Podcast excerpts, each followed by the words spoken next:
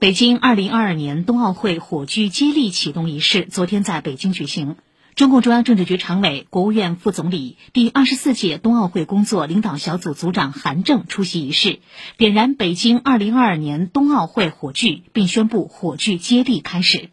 三名火种护卫分别手持火种灯、火炬和引火棒上场，一名火种护卫从火种灯中引出火种，点燃火种台。韩正前往火种台旁点燃北京冬奥会火炬，并交给第一棒火炬手我国首位世界速滑冠军罗志焕。仪式上，中共中央政治局委员、北京市委书记、北京冬奥组委主席蔡奇致辞，并播放了国际奥委会主席巴赫的致辞视频。